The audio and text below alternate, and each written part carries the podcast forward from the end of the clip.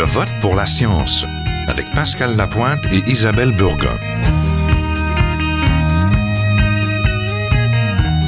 Bonjour à tous. Cela va faire près de 60 jours que Donald Trump a été assermenté comme 45e président des États-Unis avec sa fameuse tirade.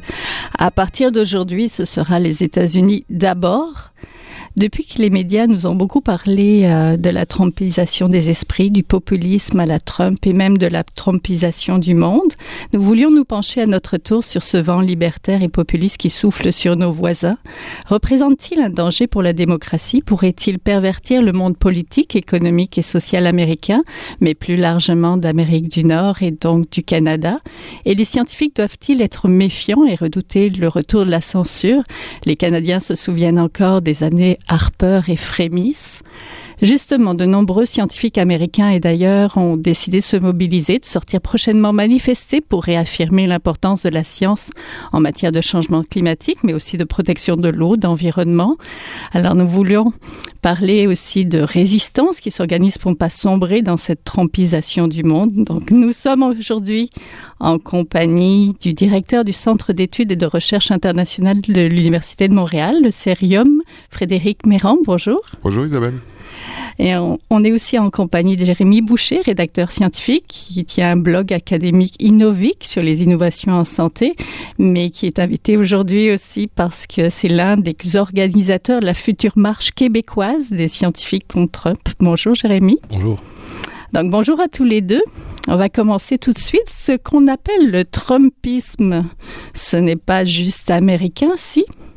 Non, effectivement, ça, en fait, ça, c'est devenu un modèle un peu à l'échelle planétaire. On pourrait dire, ça s'inscrit dans une un courant dont on voit l'émergence depuis surtout quelques années, mais qui en fait historiquement a toujours existé ou a existé depuis aussi longtemps que la démocratie euh, moderne, c'est le, le, populisme, c'est-à-dire cette idée selon laquelle il y aurait une personne qui incarne le peuple, euh, que toutes les personnes qui s'opposent à lui ne sont bas du peuple sont des corps étrangers. Donc Trump a mené vraiment cette euh, cette pratique du populisme euh, à sa perfection, on pourrait dire, et il devient un exemple un peu partout. On le voit Marine Le Pen, on le voit y compris par exemple en France chez des candidats euh, de la droite traditionnelle qui s'inspirent aussi des mêmes techniques, donc qui visent par exemple à, délégitimer euh, le système judiciaire, les médias, les mouvements sociaux, bref toutes les personnes qui peuvent s'opposer à, à, à, sa vision du monde.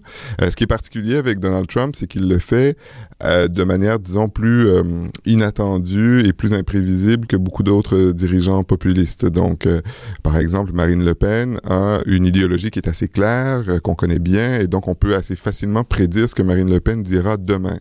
Euh, Trump, ce qui le caractérise par rapport à d'autres, c'est cette imprévisibilité, cette façon de, de, fonctionner comme si les institutions n'existaient pas et comme si la vérité n'existait pas non plus. Donc ça, c'est peut-être une particularité. Monsieur Boucher, avez-vous eu l'occasion de parler de Trump et de Trumpisation dans votre blog? Euh, non, pas encore, pas encore, c'est vrai. Euh, en santé publique, euh, ben, au Canada, c'est sûr qu'on n'a pas encore les les effets. Maintenant, euh, je lisais encore hier que il y a des scientifiques aux États-Unis qui commencent à pouvoir à penser peut-être déménager et puis aller euh, au Canada pour aller faire leurs recherches. Donc peut-être que je sais peut-être qu'en santé publique, on va on va avoir les effets d'ici quelques mois ou quelques années. Mais non, sur Innovic à l'Université de Montréal, on n'a pas encore, on parle pas de ça encore pour le moment. Vous êtes d'origine française. Est-ce que vous avez ressenti euh, là-bas? Est-ce que vous lisez un peu les journaux français? Est-ce qu'on en parle un peu beaucoup comme on en parle ici beaucoup? Euh, on en parle aussi beaucoup, c'est sûr. Euh, ce monsieur fait les grands titres dans les journaux français aussi. Je me renseigne assez souvent quand même. Mais euh, comme euh, que vient de dire un collègue, c'est sûr que il y a, on voit les effets. certains certains copient hein, les façons de faire. Hein. Marine Le Pen, François Fillon encore dans sa défense il y a quelques jours a, a accusé les médias d'avoir d'être une cabale, c'est une cabale contre lui. Et puis il y a, y, a, un complot, donc on retrouve cette idée de complot aussi en France là. Donc mm. oui, il y a une trompation des esprits. Qu'incarne Donald Trump exactement et qui sont ceux qui ont voté pour lui?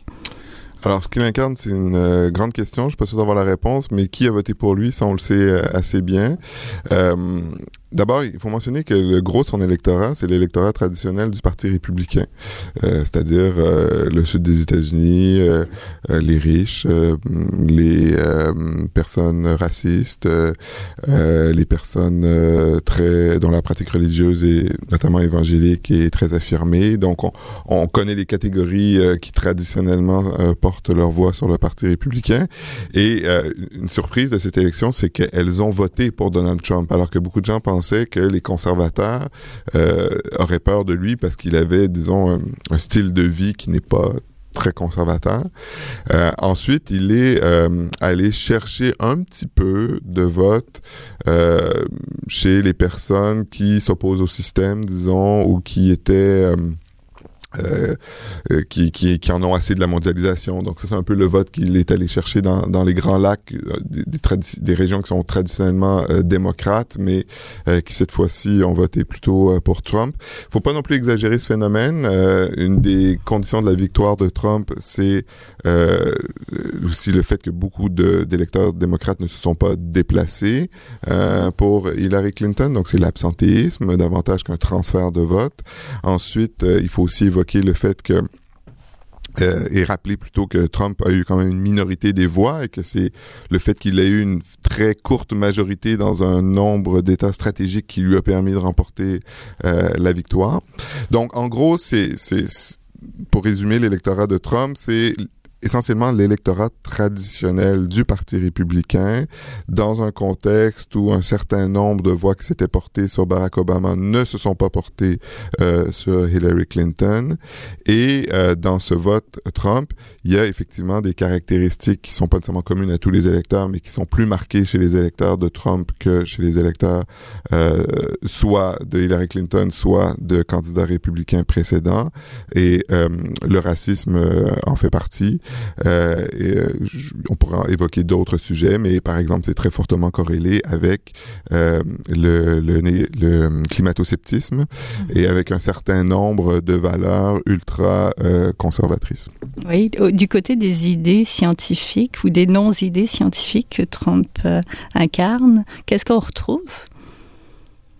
On retrouve une, c'est d'ailleurs ce que dénoncent les gens de, de, de l'événement March for Science, c'est une une hostilité à la science euh, qui comme qui transpire là. C'est sûr que c'est c'est ils sont pas dans les faits. Euh, euh, dans, des, dans les données probantes, dans les, les études scientifiques qui permettent d'aller euh, évaluer le pour le contre des choses. Donc euh, on retrouve cette hostilité euh, chez certains, notamment chez je pense Stephen Bannon, qui est, qui est foncièrement anti-science et, et donc c'est c'est ça qui fait peur aux gens, je pense surtout, c'est de voir que les États-Unis, un des pays qui produit le plus de science, qui produit le plus de science au monde, a une administration euh, euh, qui, est foncièrement hostile à la science. Je pense que c'est ça qu'on retrouve.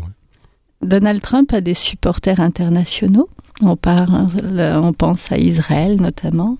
Donc, euh, est-ce qu'il en a d'autres? Est-ce qu'il est supporté de manière internationale? Ben, actuellement, on pourrait dire qu'il y a trois catégories. Euh, je pense que dans beaucoup d'États, on se pose la question comment euh, réagir au fait que Trump va être le président de la plus grande puissance du monde pendant les quatre prochaines années, voire pendant les huit prochaines années?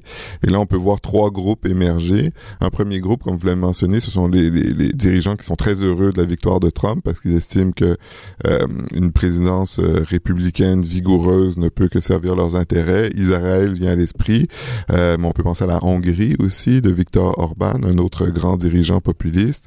On pense évidemment à Vladimir Poutine, qui s'est réjoui euh, et, qui a probablement joué un rôle, bien que mineur, dans, dans la victoire de Donald Trump. Donc, euh, ce groupe-là, et on peut penser que ce groupe de pays va s'élargir. C'est-à-dire qu'il y a de plus en plus de dirigeants qui vont dire, bon ben, finalement euh, Trump ça marche euh, et on a besoin d'un allié et si c'est pas euh, Trump qui sera. Donc ça c'est un premier groupe. Deuxième groupe dans lequel on pourrait mettre le Canada le Royaume-Uni ce sont les, les, les, dirigeants qui sont pas très enthousiastes mais qui vont disons s'aligner ou en tout cas s'accommoder de la présidence Trump soit pour des raisons commerciales, comme le Canada, soit parce que ça s'inscrit dans leur stratégie euh, internationale. Donc, si on pense au Royaume-Uni, Theresa May est en négociation avec l'Union européenne pour que le Royaume-Uni quitte euh, l'Union européenne. Elle a besoin d'alliés dans le monde. Vers qui se tourne-t-elle? Elle se tourne vers Donald euh, Trump parce que ça lui permet d'avoir un plus grand pouvoir de négociation face aux Européens. et il y a une troisième catégorie de pays, pensons au Mexique, qui évidemment, comme ils ont été stigmatisés stigmatisés euh, par Donald Trump et que la politique de Trump leur pose énormément de problèmes, vont être tentés de finalement de verser dans l'anti-américanisme, on pourrait dire, mais en tout cas de s'opposer euh, de manière frontale à la politique de Trump.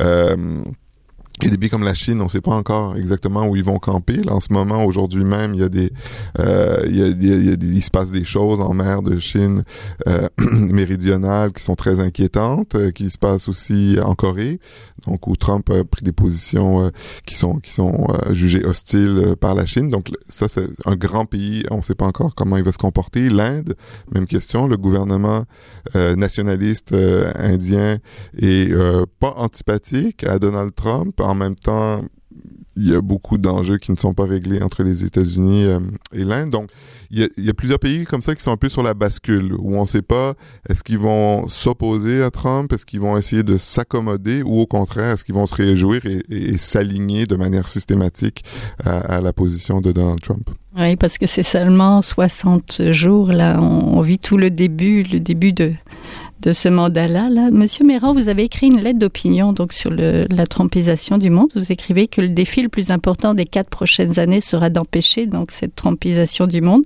Comment on fait ça? Alors, je pense que la première chose à faire, c'est que les États qui ne font pas partie, disons, des, des trois grandes puissances euh, qui mènent le jeu à l'heure actuelle, les États-Unis, la Chine et la Russie, euh, se parlent. Euh, ça a commencé un tout petit peu, mais on a quand même l'impression que les dirigeants sont tétanisés. Et, là, on pourra parler de la société civile, des scientifiques, j'imagine plus tard, mais si on regarde seulement les dirigeants euh, politiques, tout le monde est tétanisé, personne ne sait exactement comment réagir. Et la pire chose, ce serait de, euh, de fonctionner en ordre dispersé, parce que ça, évidemment, ça sert les intérêts euh, de Trump. S'il a un monde qui est complètement divisé, ça lui permet de choisir choisir euh, qui euh, il va gagner, qui va gagner et qui va perdre. Et, si on pense, je reviens à l'exemple euh, du Royaume-Uni ou prenons le Canada. Tiens, le Canada en ce moment, il y a une tentation très forte de dire c'est pas grave l'élection de, Donald Trump pour nos relations commerciales parce qu'il va s'attaquer au Mexique et puis euh, nous finalement on va bien s'en sortir. On entend beaucoup ce discours-là. Euh, moi je pense qu'il faut s'inquiéter parce que c'est le Mexique maintenant, mais quand on voit euh, la façon dont il se comporte jusqu'à maintenant, il pourrait très bien un jour de décider de s'attaquer au Canada et le jour où il le fait, si nous n'avons pas été solidaires, n'avons pas eu des relations avec tous les États qui ont été brutalisés par euh, par Trump, mais personne ne viendra à notre à notre rescousse. Donc, je pense que la première des choses, c'est de se parler. Euh, c'est d'organiser des rencontres euh, internationales entre les dirigeants. On peut penser à Justin Trudeau, Angela Merkel, euh, mais pas seulement euh, entre les pays occidentaux. Il y a beaucoup d'États dans le monde qui jouent un rôle de plus en plus important. Euh, on peut penser à l'Indonésie, on peut penser au Brésil, les pays africains, et qui ont sont dans la même situation que la nôtre, finalement. Ils sont peut-être plus pauvres, mais ils sont exactement dans la même situation que la nôtre. Ils ne veulent pas être les prisonniers euh, d'une de la politique américaine ou d'une rivalité entre les États-Unis et la Chine ou d'une alliance entre l'Ukraine, euh, pardon, entre la Russie et les États-Unis. Et donc, il faut commencer à discuter des stratégies pour proposer une alternative finalement au monde que, que veut imposer Donald Trump et aussi trouver des réponses euh, aux, aux, choses qui, aux stratégies qu'il va mettre en place. Donc par exemple, lorsqu'il décide euh, que les changements climatiques, visiblement, ce ne sera pas sa priorité, je pense qu'on peut dire ça. Euh, est-ce que ça veut dire que parce que les États-Unis sont plus dans le coup, euh, nous on fait rien, ou est-ce que tous les autres États, et encore une fois, j'insiste pour dire que c'est pas seulement les États occidentaux, décident de quand même, aller de l'avant et ne se laisse pas arrêter par, euh, par la présence de M. Trump? Il va falloir trouver des stratégies. Les répercussions sur la recherche scientifique et les politiques de santé sont grandes déjà. Ça pousse les scientifiques à se lever, s'élever pour manifester contre Trump. Les marches du 22 avril, il y en a une à Washington. Est-ce qu'il y en a Est-ce que tu peux d'abord parler de celle de Washington? Est-ce que c'est ça qui a lancé euh, Oui, oui, ben, la marche de Washington, en fait, euh, on, peut, on peut rappeler la genèse, hein, ce qui est assez, assez euh, impressionnant ce qui s'est passé. C'est parti d'une conversation sur le réseau social Reddit où euh, il y a un utilisateur, je pense qui a un, un doctorat, qui d'ailleurs fait partie de l'organisation maintenant, euh, suite à une discussion sur ce qu'il pouvait faire pour aller euh, contre-attaquer euh, l'équipe Trump, euh, qui parlait déjà d'aller couper dans les pieds, Environmental Protection Agency, qui parlait de les se retirer de l'accord de Paris. Euh, dans la discussion, euh, il y a quelqu'un qui lance, ben, on devrait avoir une marche pour les scientifiques à Washington. Puis là, c'est parti, ça s'est emballé. Et les gens se sont rendus compte que, euh, en l'espace de quelques heures, euh, les gens seraient prêts à aller marcher. Et donc, quelqu'un a lancé, a lancé une page Facebook. Et euh, entre le mardi soir, le début de la conversation et la création de la page, et le mercredi soir, ils sont passés de 200 personnes à près de 300 000 personnes sur la page. 22 mhm. avril, euh, journée de la Terre. Ouais, exactement. Euh, 22 avril, ils ont mis du temps à trouver la date. Je pense que c'était stratégique. Et au final, ça va se dérouler le 22 avril, qui est aussi la journée de la Terre. Euh, je pense que c'est aussi stratégique et politique de faire ça. Euh, et euh, donc il y a une marche à Washington, il y en a pas loin de 270 aux États-Unis. C'est devenu une marche, un événement mondial puisqu'il y a maintenant près de 300 à date d'hier là, j'ai regardé, il y a 361 marches de prévues euh, dans le monde. Il y en a même une à un petit village qui s'appelle, euh, dans, en, au Groenland, qui s'appelle Kassanlingsuak, où il y a 850 personnes et il y a 9 personnes qui se sont engagées à marcher pour la science.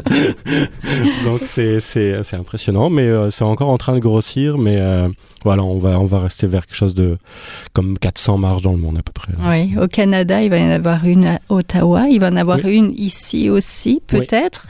ça, au début, ça a commencé comme une marche, après une conférence de presse, puis probablement probablement une marche. Donc explique-nous, est-ce qu'il va y avoir vraiment une marche euh, Oui, il va y avoir une marche à Montréal. Euh, puis, euh, parce que moi j'ai démarré ça tout seul. Après, je me suis dit, il y a des gens qui vont se greffer rapidement, mais on est tous occupés. Euh, il y a aussi que la date n'était pas tombée pendant trois semaines, un mois. Pendant trois semaines, la date n'était pas choisie à Washington, donc c'est difficile de s'impliquer et s'engager quand on connaît pas la date de ce qui va se passer. Mais il y aura une marche à Montréal. On est en train de voir comment ça va se passer. Il y en aura une à Ottawa. En tout, il y en aura 17 au Canada, quand même.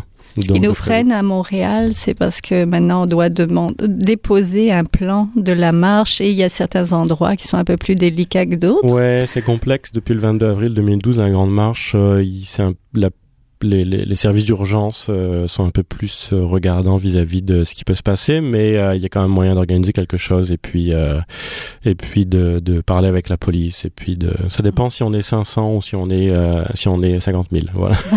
Mais on sera plus que 500 j'en suis convaincu. Qu'est-ce que qu'est-ce qu'on doit attendre de ce genre de marche ou de ce genre de manifestation?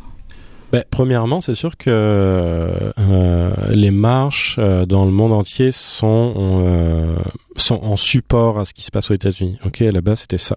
Maintenant, il y a des euh, spécificités régionales, si on peut dire.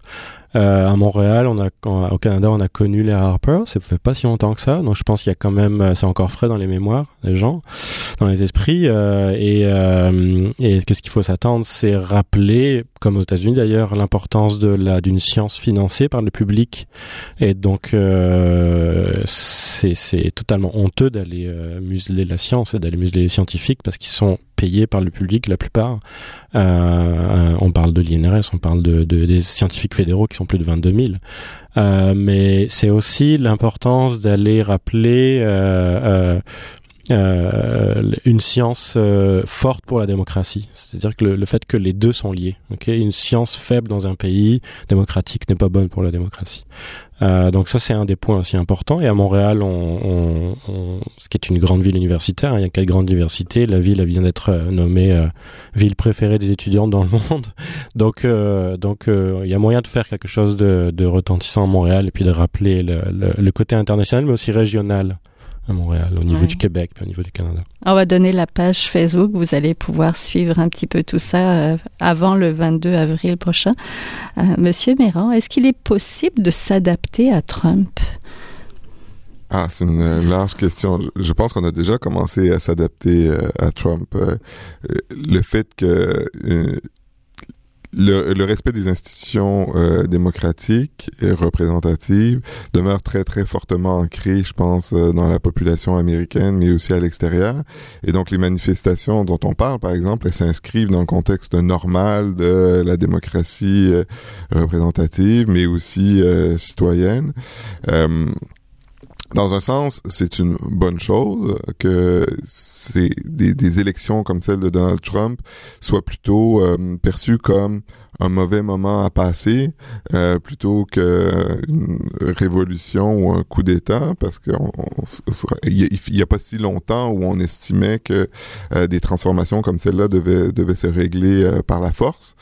Donc, je pense qu'on a déjà commencé à, s'adapter. La question, la, la, il va je pense qu'il faut séparer euh, trois enjeux. Il y a des enjeux qui relèvent de la politique américaine, donc par exemple le financement de la science. Évidemment, rien n'empêche le Canada de continuer, voire d'accroître le financement de la science et de profiter du fait que les États-Unis vont perdre finalement euh, une position centrale, ou que la position centrale où vont perdre des points euh, à l'échelle mondiale. Donc ça, c'est un type d'adaptation, de mitigation qui fait que on peut continuer à faire des choses. Euh, ensuite, dans, sur les relations commerciales, sont un enjeu qu'on peut difficilement euh, éviter. Le Canada et le Mexique sont dans une position très délicate parce que on est tellement dépendant sur le plan économique des États-Unis qu'on ne peut pas se permettre euh, de, de les d'opposer frontalement sur tous les points.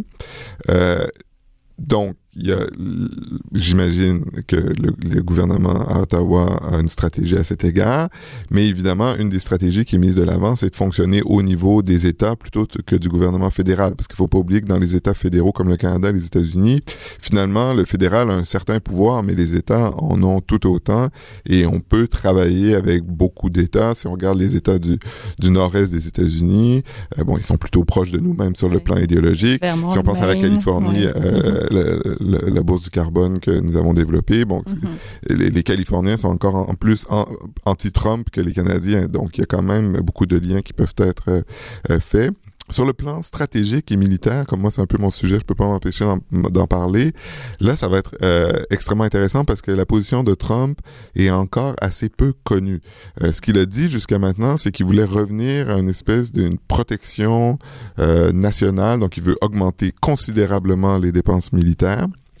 Mais en même temps, il dit ne plus vouloir se mêler euh, des, des, affaires des, des, autres, finalement. Il veut dit ne plus vouloir faire d'intervention à l'étranger qui ne répondrait pas à l'intérêt national.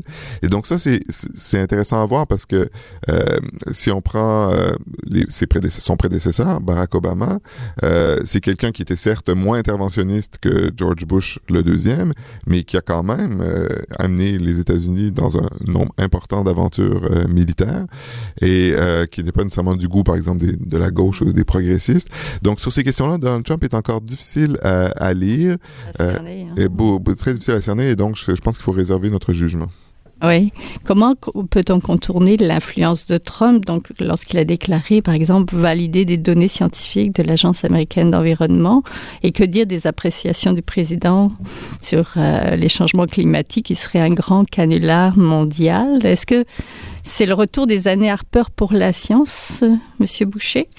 Euh, ben, En tout cas, aux États-Unis. Euh, oui. Ouais, ben, euh, on pourrait même presque dire que c'est ça, ça, pourrait être pire parce que ça pourrait, ça pourrait être pire. Oui, personne personne s'est jamais attaqué à l'IPA aux États-Unis. Mm -hmm. euh, et puis là, euh, à peine euh, 15 jours après l'inauguration de le, le, le, la, la, journée d'inauguration de Trump, euh, ils en parlaient déjà. Euh, mm -hmm. J'ai encore lu hier que, puis ça, on, on parle de, de l'influence sur le Canada, tout ça, et j'ai encore lu hier qu'ils vont couper dans les financements euh, sur euh, les, la protection environnementale des Grands Lacs. Ouais. Et puis certains scientifiques disent, euh, si vous coupez les financements, on perd le lac Erie carrément. Genre, littéralement là ils vont ils vont mmh. passer de ils vont ils vont réduire je pense le financement à 10% au niveau de la recherche scientifique. Fait qu'il y a un peu euh, euh, je dirais c'est un peu ce qui s'est passé sur l'ère Harper mais bodybuildé hein, parce qu'on se souvient des lacs expérimentaux où le gouvernement le Canada voulait plus investir là-dedans et même c'était même au niveau international il y a des pays qui disaient mais nous on aimerait venir chez vous parce que c'est un endroit unique pour aller faire de la recherche scientifique sur les lacs. Donc euh, c'est un peu l'équivalent et, euh, et, donc, ce qui va se passer avec le lac Erie, par exemple, s'ils veulent couper là-dedans, forcément, il y a une frontière commune, donc il y aura des impacts. Reste à savoir comment va, réagir le gouvernement canadien vis-à-vis de ça. Euh, mais euh, oui, c'est c'est c'est euh, c'est grave, c'est très très grave ce qui est en train de se passer. Je pense que dans, je sais pas si si euh, dans l'histoire américaine il y a un équivalent, j'ai pas l'impression. Oui, mais il y avait des années Bush, on, en a, on a effleuré un peu ça. C'était la guerre républicaine à la science. Bush a été quand même assez loin. Est-ce qu'on peut dire que c'est un petit peu ce retour là? On peut dire que ça a préparé, euh, et il faut pas regarder seulement la présidence. Si vous regardez euh, l'opinion des euh, républicains au Congrès, qui sont aujourd'hui, donc, rappelons, qui contrôlent toutes les chambres et qui vont bientôt contrôler la Cour suprême aussi. Donc, ça veut dire que Trump est capable de faire tout ça parce qu'il jouit d'une coalition à Washington, en tout cas, euh, qui, qui, qui est peut-être pas soudée. On sent qu'il y a beaucoup de gens qui sont prêts à sauter du bateau à la première occasion, mais qui pour l'instant tient et qui partagent des valeurs qui, sur le plan scientifique, sont euh, aberrantes. Et pas seulement sur les, sciences dures, on pourrait dire. Euh, ça fait déjà plusieurs années que le Congrès américain a décidé de couper tout financement à la science politique, euh, qui est ma discipline à moi, euh, à la National Science Foundation, parce qu'ils estimaient que la science politique, c'est seulement de la science partisane de gauche démocrate.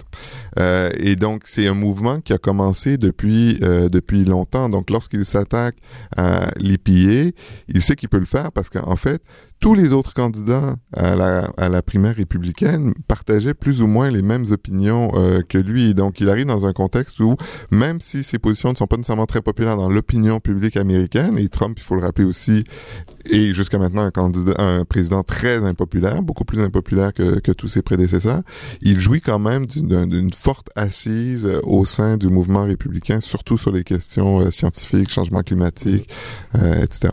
Ouais, donc on a le Trump qu'on mérite finalement, c'est ça. Donc merci beaucoup. On était en compagnie de Frédéric Méran, le directeur du Centre d'études de recherche internationale de l'Université de Montréal, et de Jérémy Boucher, rédacteur scientifique donc du blog euh, Innovic. On va mettre le, ce lien là aussi sur les innovations en santé et euh, un des organisateurs ou l'organisateur principal, la future marche québécoise. Et on mettra la page Facebook comme ça vous allez pouvoir y aller aussi euh, et participer et aller marcher. Donc c'est tout pour cette semaine. Je vote pour la science c'est une production de l'agence Science Presse avec Radio VM.